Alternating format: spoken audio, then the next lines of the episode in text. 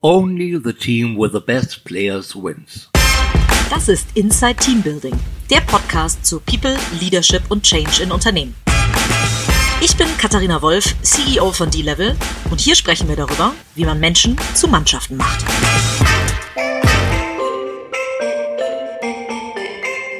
Hallo und herzlich willkommen zu einer neuen Ausgabe von Inside Team Building. Ähm, heute in einem der wahrscheinlich zentralst gelegensten äh, Startup-Büros in ähm, Berlin. Ich sitze nämlich in der Friedrichstraße bei dem tollen Corporate Startup Coop und mit dessen äh, oder deren CEO äh, Dr. Bernd Schmaul. Herr Schmaul, vielen Dank, dass Sie sich die Zeit nehmen und äh, herzlich willkommen bei Inside Team Building. Gerne, freue mich.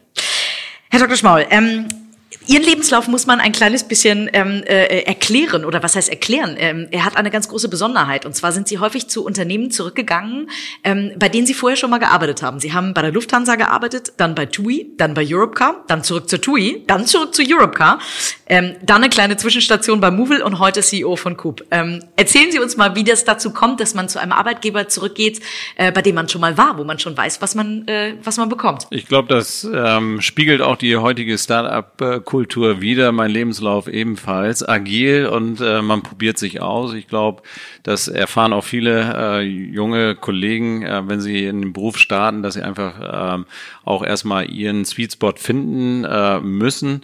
Das spiegelt sich ein Stück Weit wieder. Äh, tatsächlich ist es aber auch so, dass Unternehmen auch mit Personen äh, zusammenhängen und der rote Faden besteht hier tatsächlich in Personen, mit denen ich dann diese Dinge gemeinsam gestaltet habe. Also beispielsweise TUI, Europcar, Europcar, äh, das war immer der ein und derselbe CEO, mit dem ich zusammengearbeitet habe und insofern gibt es da immer eine Konstante. Richtig ist aber auch, die erste Hälfte meines äh, Berufslebens habe ich in äh, Corporates äh, meine unterschiedlichen Positionen ähm, äh, ausgeübt und äh, seit mehr als zehn Jahren jetzt im Startup-Umfeld. Und diese Kombination aus Corporate und Startup ist, äh, möchte ich mal sagen, mein Sweet Spot. Äh, hier fühle ich mich wohl und äh, hier ähm, freue ich mich äh, jetzt mit Coop äh, die nächsten, den nächsten Coop sozusagen zu gestalten. Sehr schönes Wortspiel. Ähm, genau, Coop ist ein Corporate Startup von Bosch. Ähm, äh, erzählen Sie mal uns ein bisschen für jemanden, der es noch nicht kennt, was macht Coop genau? Wir bieten als Coop seit 2016 hier in Berlin zunächst ähm, E-Scooter Sharing an, ähm, haben dann weiter uns entwickelt in Paris und seit letztem Jahr auch in Madrid. Insofern ähm, sind wir ein Bestandteil des Mobilitätsmixes äh, der Stadt. Toll, also gerade äh, ein, ein neues Mobility-Angebot quasi.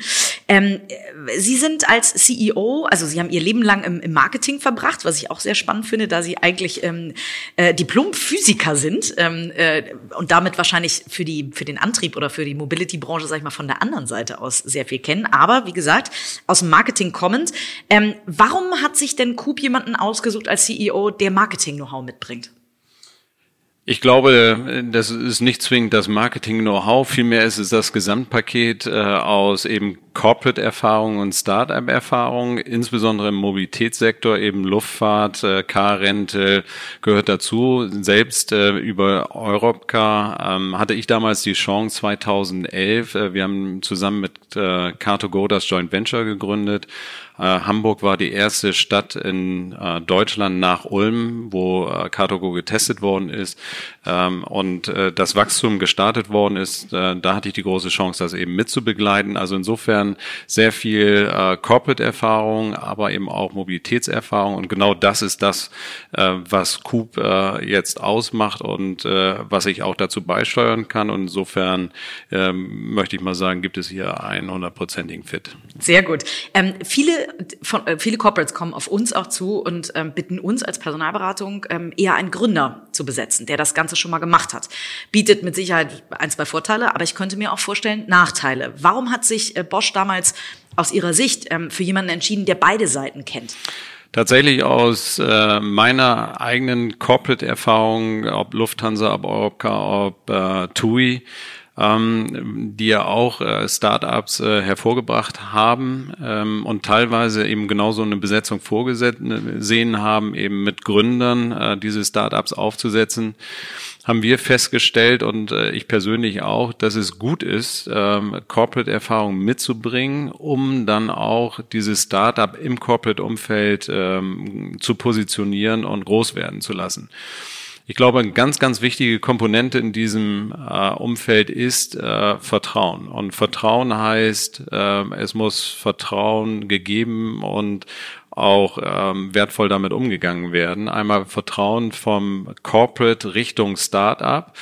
Und dieses kann man sich nur über eine gewisse Zeit erarbeiten und idealerweise so, dass das Startup auch die Stakeholder im Corporate-Umfeld, in unserem Fall Bosch, auch mit den Informationen ähm, ausstattet, die sie benötigen, um eben dieses Vertrauen auch über die Zeit ähm, ermöglichen zu können. Und äh, da hilft es, äh, wenn man eben beide Seiten der Medaille kennt. Das heißt, wie häufig müssen Sie in Anführungszeichen reporten? Am Ende ist Bosch ja wie ein Investor zu sehen. Genau, also Bosch ist eine hundertprozentige, wir sind eine hundertprozentige ähm, Tochtergesellschaft ähm, von Bosch. Ähm, Bosch ist als strategischer Investor ähm, zu sehen für uns, was insbesondere in der Anfangsphase uns natürlich geholfen hat, bestimmte Dinge, die ein Startup noch nicht haben kann, ähm, beispielsweise HR-Prozesse, ähm, ob es ähm, eine Rechtsberatung ist, ob es das Thema Accounting ist, diese Dinge eben auch von Bosch in Anspruch zu nehmen, zu sourcen in dem Sinne. Bosch hat uns auch geholfen, sicher als Garant der Stabilität, den Startup noch nicht haben kann, äh, wenn es darum geht, äh, dass man mit ähm, Partnern ähm, Verträge beispielsweise aushandelt, gerade über eine Anzahl von mittlerweile 5000 Scootern, wie es bei uns der Fall ist. Da hilft es auch hier eben einen starken strategischen Investor im Hintergrund zu haben. Und was die Corporate Governance anbelangt, ähm, so äh, ist es bei uns so, dass wir eine Art Steering Board haben, quasi eine Art Aufsichtsrat, was äh, fünf bis sechs Mal im Jahr tagt, wodurch wir angesteuert werden, so dass wir mit unserer Ausrichtung auch den Bosch-Zielen ähm, entsprechen. Super, das, äh, da habe ich jetzt schon ähm, ganz viele Vorteile rausgehört, ähm, warum es total viel Sinn macht, in einem Corporate Startup ähm, äh, zu arbeiten. Vielleicht auch, dass man immer einen Finanzgeber auch in der Rückhand hätte, der wahrscheinlich daran interessiert ist, dass dieses Startup überlebt. Ähm, gibt es denn auch Nachteile ähm, eines Corporate Startups? Also wo haben Sie äh, Vorgaben, wo Sie sagen, das hätte man im normalen Startup vielleicht nicht und das ist vielleicht auch mal hinderlich? Ähm, ja, das Thema ist so, dass ähm, junges, agiles Unternehmen wie Coop, Start-up-Unternehmen generell natürlich eine gewisse Freiheit benötigen, um sich am Markt auszurechnen, äh, auszurichten, um auch entsprechend schnell zu handeln. Ähm, Unternehmensgruppen wie Bosch oder vormals äh, Movil Daimler äh, ist das Thema, dass man schon äh, eingebunden ist in eine Gruppenwelt, die auch durch Richtlinien oder Zentralanweisungen natürlich bestimmt ist. Hier ist es so, ähm, dass wir als Basic Rule Company aufgesetzt worden sind. Das heißt, es gibt ein Grundset an Regeln, die für uns als Start-up im Bosch-Konzern natürlich gelten. Gleichwohl ist es so, dass wir auch gewisse äh, Freiheitsgrade haben. Es gibt einige Regeln, die für uns ähm, nicht Anwendung finden und das ermöglicht uns hier eben auch frei und, und äh, auch schnell zu agieren. Richtig ist aber auch, dass natürlich, ähm, und das haben andere Startups, äh, die nicht im Corporate-Bereich sich äh, ähm, aufhalten äh, und sich entwickeln, diese Zentralanweisung natürlich nicht. Und diese Zentralanweisung mit Regeln, mit Prozessen, mit Abstimmung bedeuten oftmals auch Zeit und, äh, und auch eben Energie und äh, Zeitkraft, äh, die dort hineinfließt. Das muss man akzeptieren, das muss man wollen. Ich selbst, äh, und deswegen bin ich in diesem Bereich zwischen Corporate und Startup, fühle mich da sehr wohl. Ich glaube, das ist äh, eben auch persönlich mein Sweet Spot. Damit muss man umgehen können. Ähm, ich glaube aber, dass in der Summe ähm, der äh, positive, die positive Seite überwiegt. Toll. Müssen Sie Kommunikationskampagne zum Beispiel abstimmen? Weil Sie haben eine ganz tolle, die wie ich finde. Wir müssen auch Kommunikationskampagnen miteinander abstimmen, denn ähm, es ist so, dass äh, Bosch natürlich bekannt ist als Investor und hundertprozentiger Eigentümer in Coop und äh, insofern natürlich die Kollegen äh, in Stuttgart auch informiert sein müssen. Ähm, ganz einfach, äh, dass man hier voneinander weiß, was, äh, was äh, präsentiert man jetzt gerade im Markt. Eine Kommunikationskampagne ist aber rausgegangen, von daher gehe ich davon aus, dass Bosch damit fein war. Und den Slogan finde ich tatsächlich ganz toll. Für einen gelungenen Auftritt beim Tinder-Date. Warum ist denn Rollerfahren so sexy? Na, Rollerfahren ist mal erstmal per se sexy, vor allem bei diesem Wetter jetzt äh, in, in Berlin und ich glaube ganz Deutschland, europaweit. Ähm, es ist ein Stück weit Freiheit. Ähm, das allein schon macht große Freude, ähm, von A nach B schnell zu fahren. Ähm, dann äh, wenn sie einfach auf unserem Roller sitzen und die Beschleunigung genießen, das zaubert ihnen sofort ein Lächeln auf die Lippen. Und wenn es dann noch so ist, äh, dass sie ähm, ganz unkompliziert zu ihrem Date fahren und ohne Parkplatzsuche, ganz cool dort ankommen, dann äh, und in dem Fall jetzt offenbar ein Tinder-Date, äh, dann ist es auch ein Stück weit sexy. Sehr gut und entspannter auf jeden Fall. Ähm, Sie haben ja, äh, oder es gibt eine Studie, in der ähm, äh, gemessen wurde, dass Car2Go ähm, ein, ja, ungefähr elf Autos ersetzen könnte. Ähm, äh, das wurde irgendwann, also in Ihrer Zeit bei Movil haben Sie sich wahrscheinlich damit beschäftigt. Ähm, wie ist denn das Verhältnis von Scooter zu Auto? Also wie viele äh, Autos könnte ein Scooter ersetzen und damit auch äh, umweltfreundlicher sein? Das ist natürlich eine gute Frage. Wir selbst haben jetzt keine eigene Studie in Auftrag gegeben. Das war eine relativ aufwendige äh, Studie, die Car2Go damals mit der Berkeley University und äh, Department of Transportation in den USA aufgesetzt hat, ähm, dass eben ein äh, Sharing-Fahrzeug äh, bis zu elf eigene Fahrzeuge ersetzen kann. Richtig ist, dass äh, wir als Coop äh, den Mobilitätsmix in der Stadt ergänzen und äh, so gut ergänzen und positiv beeinflussen, dass wir eben helfen, äh, auch hier ähm, nicht nur Auto, ein Auto, elf Autos ersetzen, ähm, sondern eine Alternative bieten zum äh, eigengenutzten Fahrzeug und insofern einen positiven Effekt äh, mit erzielen. Wie groß der ist, äh, fairerweise, äh, das, das kann ich nicht benennen, aber wir können benennen und das sehen wir auch, dass, äh, dass wir diesen positiven Effekt erzeugen. Als Beispiel, ich selbst äh, ähm, könnte äh, hier in Berlin äh, natürlich ein eigenes äh, Fahrzeug nutzen. Mein Apartment hat auch eine Tiefgarage, die ich für teuer Geld bezahle, die steht leer. Und warum steht sie leer? Weil ich natürlich Coop nutze. Sehr gut. Also der beste eigene Kunde, das ist immer gut. Ähm, das heißt, Sie wollen in den nächsten Jahren natürlich aufstocken. Ähm, Sie haben jetzt ungefähr äh, 500 Roller pro Stadt. Äh, sollen es jetzt, äh, sind es glaube ich jetzt schon oder, oder sollen es jetzt zumindest ganz bald sein? Ähm, also in Berlin, Madrid und äh, Paris. Ähm, Sie haben gesagt, dass ähm, Sie wollen ein 40-prozentiges Wachstum hinlegen. Ähm, wie muss denn ein Team mitwachsen? Also das heißt, wie skalierbar ist so ein Geschäftsmodell auch? Wie viele Leute brauchen Sie denn, wenn Sie jetzt noch mal 40 Prozent mehr Scooter auf die Straßen bringen? Ja, spannende Frage. Ähm, natürlich, wenn man in der Flotte wächst ähm, und aber auch in den Städten, letztes Jahr haben wir Madrid aufgemacht, dann wird man das nicht mit der angestammten Mannschaft äh, stemmen können. Man wächst ähm, einmal in bestimmten Bereichen. Product Tech Bereich ist natürlich hier insbesondere zu äh, nennen. Operations Bereich auch, ja, wenn man eine neue Stadt aufmacht. Ähm, das Spannende ist aber auch, ähm, dass äh, sich äh, über die Zeit, je größer man wird, ähm, auch einzelne neue Positionen entwickeln. Äh, Positionen entstehen, die es vorher so gar nicht gab, äh, wo es auch einen neuen Zuschnitt geben muss äh, zwischen unterschiedlichen Bereichen. Und das ist einfach ähm, für mich persönlich, auch fürs Unternehmen, äh, wirklich eine auf der einen Seite Herausforderung, aber auch eine spannende und, und äh, auch wertschätzende Herausforderung, äh, weil der tagtägliche Umgang miteinander nicht langweilig wird.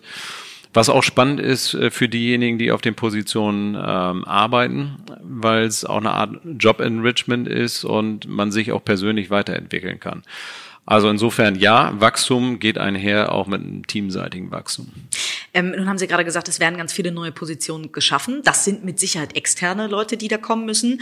Ähm, haben Sie denn komplett auf der grünen Wiese gestartet oder gab es Mitarbeiter, die Sie zum Beispiel von Bosch mitnehmen konnten oder wo Bosch gesagt hat, wir wollen die gerne mit reingeben? Mhm, teils, teils. Also Coop ist entstanden 2016 mit äh, der Hilfe von der Boston Consulting Group, Digital Ventures, die quasi als Inkubator fungiert haben, ihre eigene Beraterkapazität zur Verfügung gestellt haben.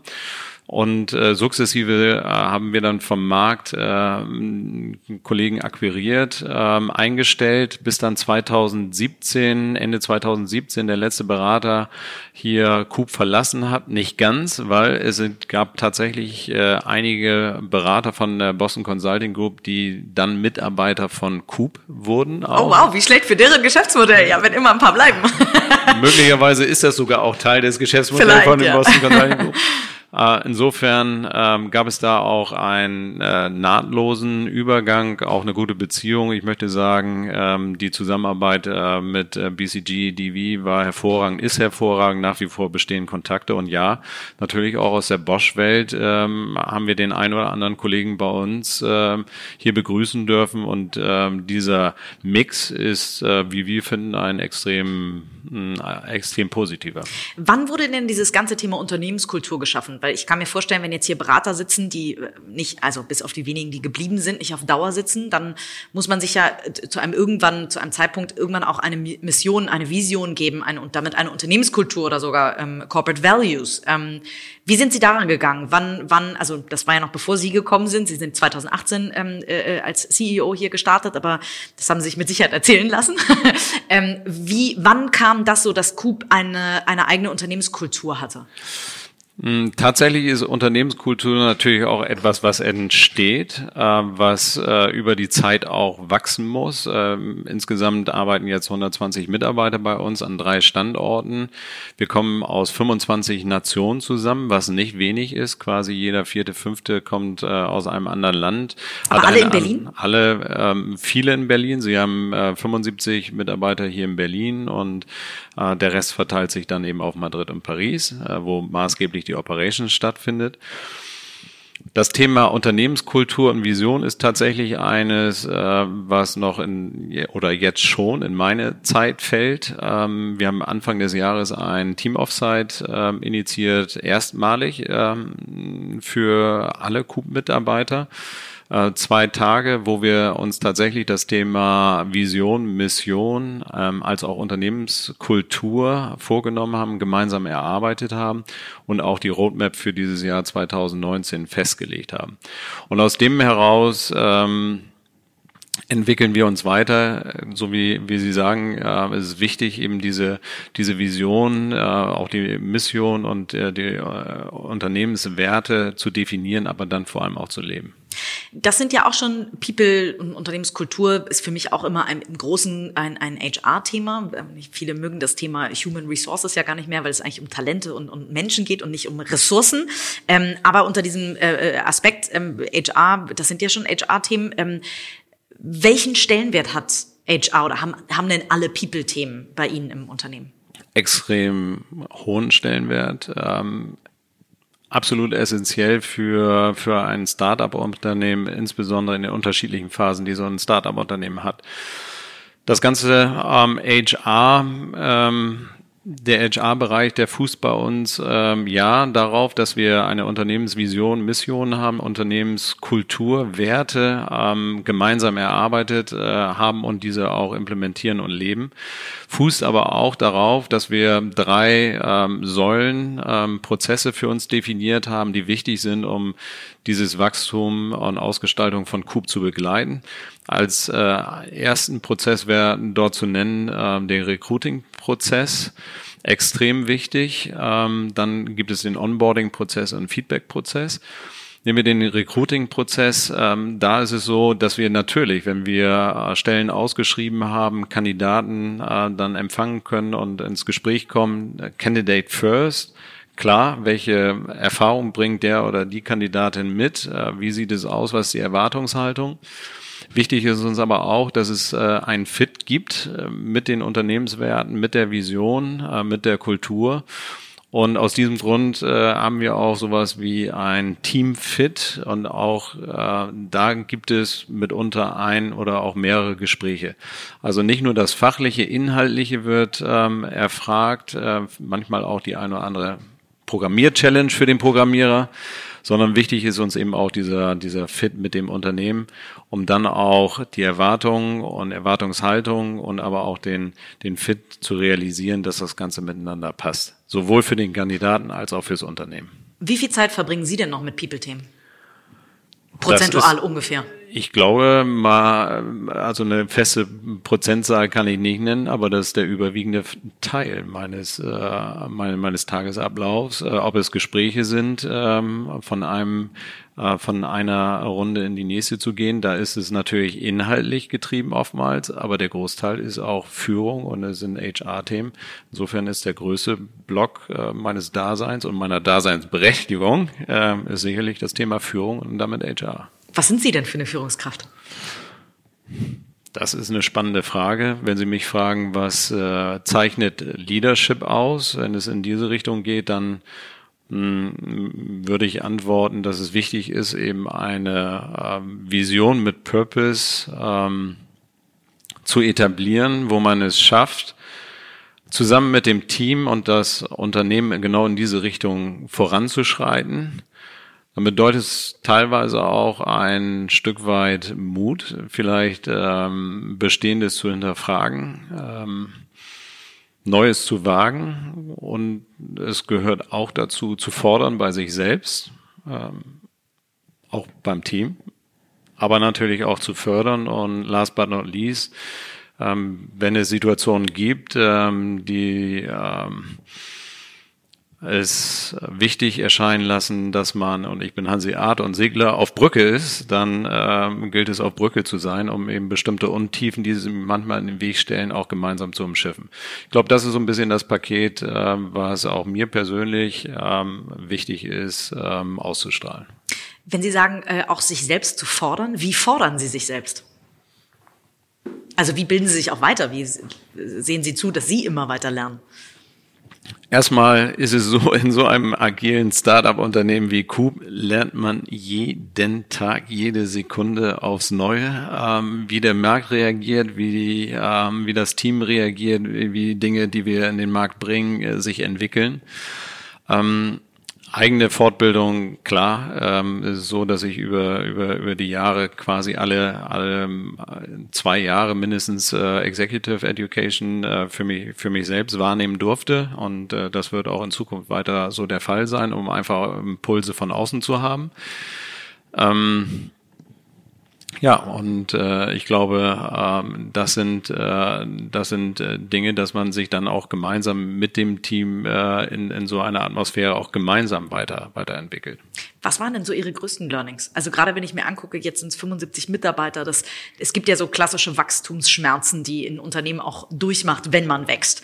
Ähm, was, was haben Sie denn da für, für, für Lerneffekte mitnehmen können, die Sie vielleicht, wenn Sie das nächste Corporate Startup mitmachen, nicht mehr machen würden? Oder Fehler, die sie nicht mehr machen würden und Learnings, die sie mitnehmen würden?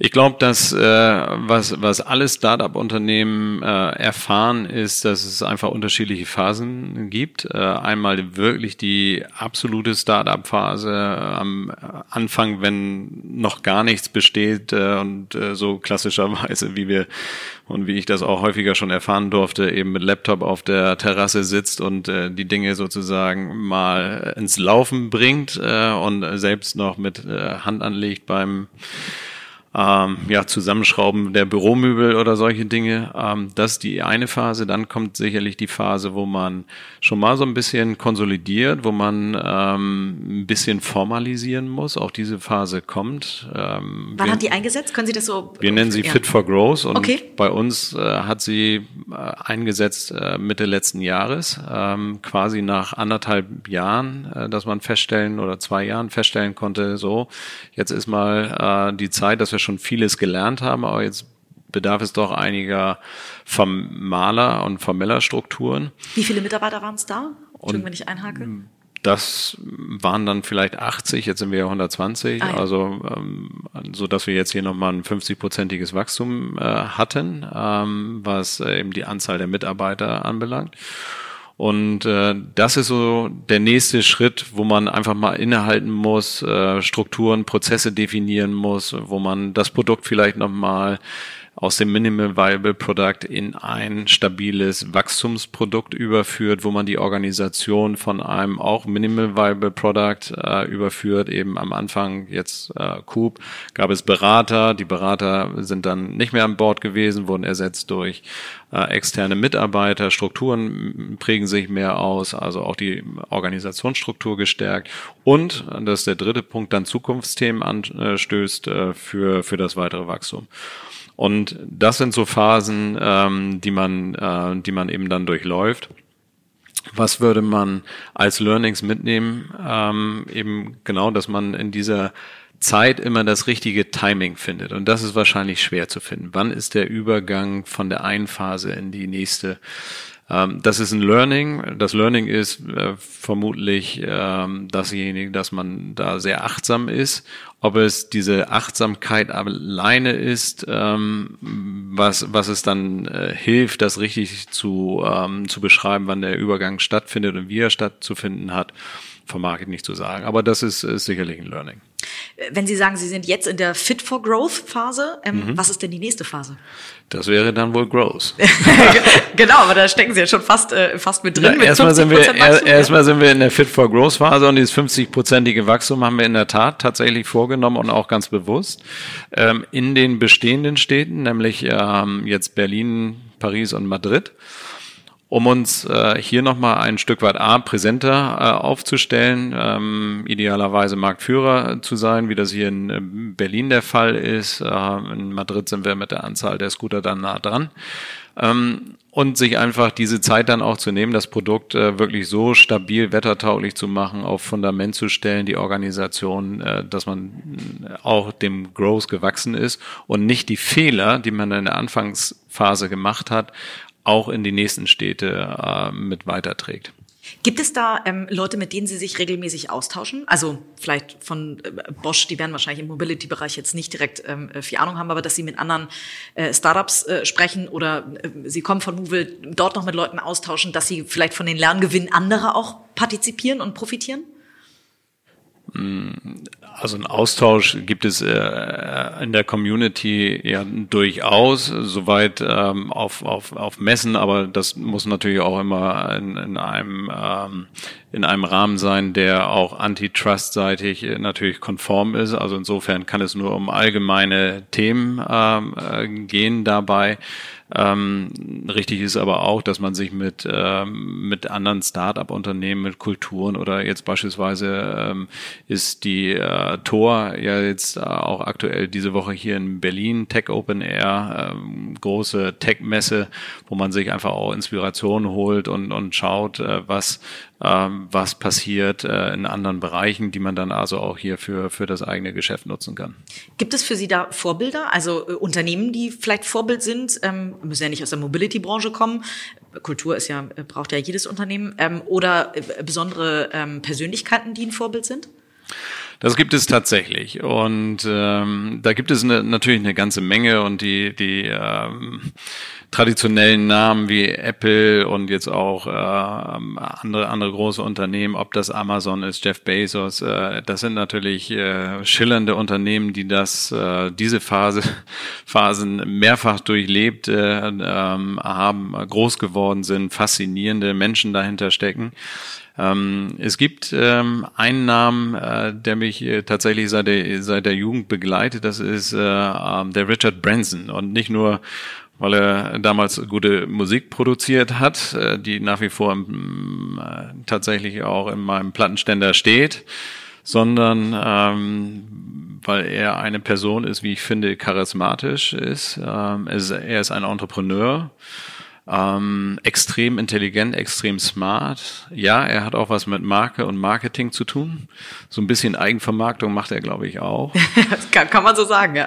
Und der Virgin Brand und die Virgin Gruppe ähm, aber im Grunde genommen äh, dadurch groß geworden ist, äh, dass er es äh, gekonnt hat und nach wie vor kann, ein Portfolio an Start-up-Unternehmen zu managen, ja, wo es auch mal Failures gibt, aber wo der Großteil eben sehr erfolgreich ist und ja, mit so, äh, mit so einer Person sich mal austauschen zu können, wäre wäre sicher, sicher sehr, sehr, sehr, sehr spannend.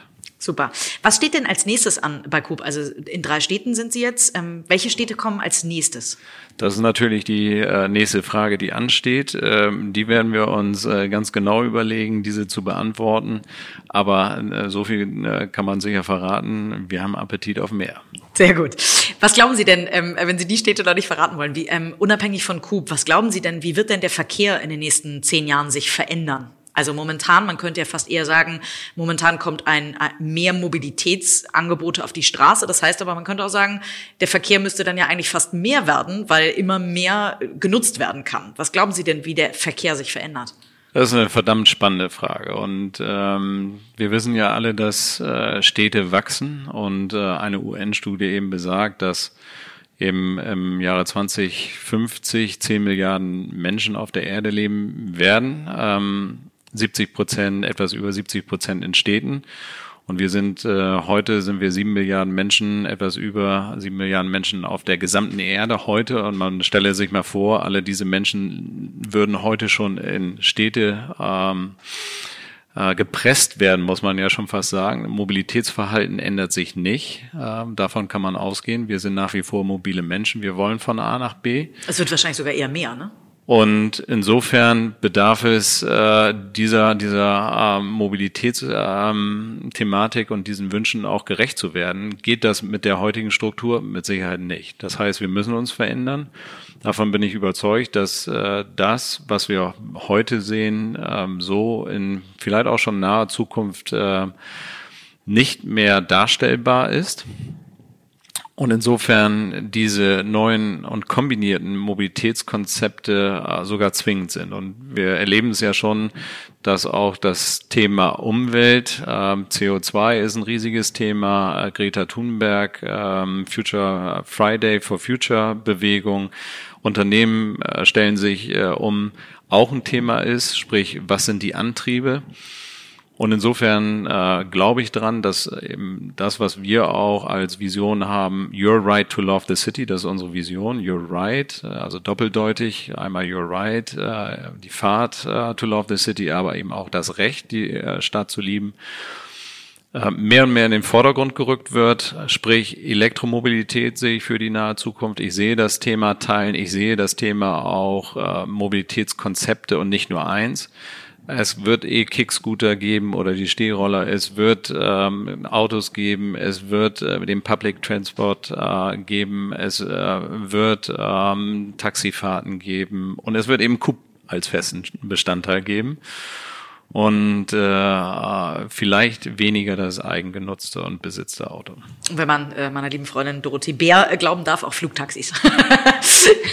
Die gibt's und auch, auch Flugtaxis und das ist äh, verdammt spannend und auch autonom. Ich war war gerade ähm, vor einigen Wochen auch auf einer größeren Konferenz, äh, die sind nicht so weit weg. Und im nächsten Jahr werden diese Flugtaxis in Dubai eingesetzt. Jetzt möge man sich da mal selber so reinsetzen in so ein Flugtaxi und die Klappe geht zu. Es geht kein Pilot vorne in die Kanzel, sondern man fliegt alleine los. Bisschen creepy. Absolut. Aber cool. Ja, sehr gut, toll. Setzt denn da, und das muss ich jetzt einfach fragen, ähm, die Politik auch die richtigen Anreize? Also ich meine, Dorothee Bär wurde für vollkommen verrückt erklärt, äh, als sie sagte, Flugtaxis, das ist das nächste große Thema. Ähm, ist denn, also entweder die Politik ist zu weit, wie in dem Falle, oder es, wird bemängelt, dass sie nicht genügend tut. Gerade unter dem Nachhaltigkeits- und Umweltaspekt, die Grünen haben gerade so einen Hype. Ähm, tut denn die Politik im Bereich Mobilität genügend oder ist es Sache der Unternehmen, da auch genügend zu tun? Es ist Sache der Politik und der Unternehmen. Mein Gefühl ist, dass wir im Moment ähm, gerade ein eine, eine extrem gute Bewegung in der, in der Politik haben, viel Augenmerk darauf gelegt wird. Ähm, nicht zuletzt, ähm, Herr Scheuer hat jetzt äh, ähm, gerade auch über einen längeren Zeitraum, letztes Jahr, dieses Jahr ist es jetzt Realität geworden. Wir haben die E-Kick-Scooter, die Stehroller hier in Berlin seit einigen Wochen. Ähm, das sind ähm, neue Konzepte, die so vielleicht vor fünf oder zehn Jahren nicht denkbar waren. Ähm, ich glaube, es ist richtig, in diesen Kategorien zu denken und auch äh, voranzutreiben und dann aus dieser Entwicklung heraus äh, weitere Entwicklungen äh, abzuleiten. Ja, wird es wird es so sein, dass die Verkehrswege noch so sind, äh, die Gehwege so schmal oder werden sie auf Zukunft äh, auf lange Sicht äh, erweitert? Gibt es äh, Schnellfahrradspuren, äh, all diese Dinge mehr? Die allein durch ähm, durch diese ähm, das Zulassen von von neuen Mobilitätskonzepten ähm, auch diskutiert werden. Also insofern, ich glaube, äh, ja, Politik und Unternehmen sind gefragt. Und die Politik für meinen, äh, für meinen Dafürhalten hier in Deutschland, aber auch weltweit, äh, engagiert sich mehr und mehr in diese Richtung. Sehr gut. Klasse. Ähm, das waren doch äh, sehr gute, fast schon Schlussworte. Ich, äh, eine Frage stelle ich aber tatsächlich jedem meiner ähm, äh, Talkgäste und zwar, ähm, was so Ihr persönliches Erfolgsrezept ist. Also wenn Sie nochmal äh, zurückspulen dürften quasi und dem 18-jährigen ähm, Herrn, Do Herr Dr. Schmaul oder da waren Sie noch kein Dr. Bernd Schmaul, ähm, ein, ein, äh, was heißt Tipp geben dürften, aber ähm, was so am Ende Sie erfolgreich machen, machen wird. Was glauben Sie, was würden Sie dem erzählen? Erfolg ist natürlich immer eine Frage auch der Definition. Definitiv. Das kann persönlich sein, das kann unternehmerischer Erfolg sein, aber wie auch immer man das definieren möchte. Ich glaube, es gibt einige Zutaten, die es bedarf. Ja, es gehört Mut dazu, bestimmte Dinge auch zu verändern. Ähm, es gehört Engagement dazu. Ich glaube, man muss sich begeistern. Man muss sich begeistern können für das, äh, für das man sich einsetzen möchte. Ausdauer. Es geht nicht immer gleich alles sofort. Auch das manchmal nicht so ganz einfach. Ähm, das auch Dinge auszuhalten, auch Rückschläge auszuhalten. Und äh, Disziplin gehört auch dazu. Und davon bin ich fest überzeugt, wenn jemand an etwas glaubt, äh, mit viel Engagement daran arbeitet, mit Begeisterung, andere mitbegeistert, daran auch arbeiten zu wollen und das mit Disziplin und Ausdauer umsetzt und durchsetzt, das kleine Quäntchen Glück, was es bedarf, dass es zum Erfolg wird, das kommt dann fast automatisch. Was für ein schönes Schlusswort. Toll. Vielen Dank. Herr Dr. Schmaul, wir ähm, werden, glaube ich, alle äh, begeistert verfolgen, wie es mit Coop weitergeht, vor allen Dingen, welche nächsten Städte folgen und wie groß das Wachstum sein wird. Und ich sage erstmal ganz, ganz lieben Dank ähm, für das sehr äh, offene Gespräch und dass Sie sich Zeit genommen haben. Vielen lieben Dank. Danke Ihnen.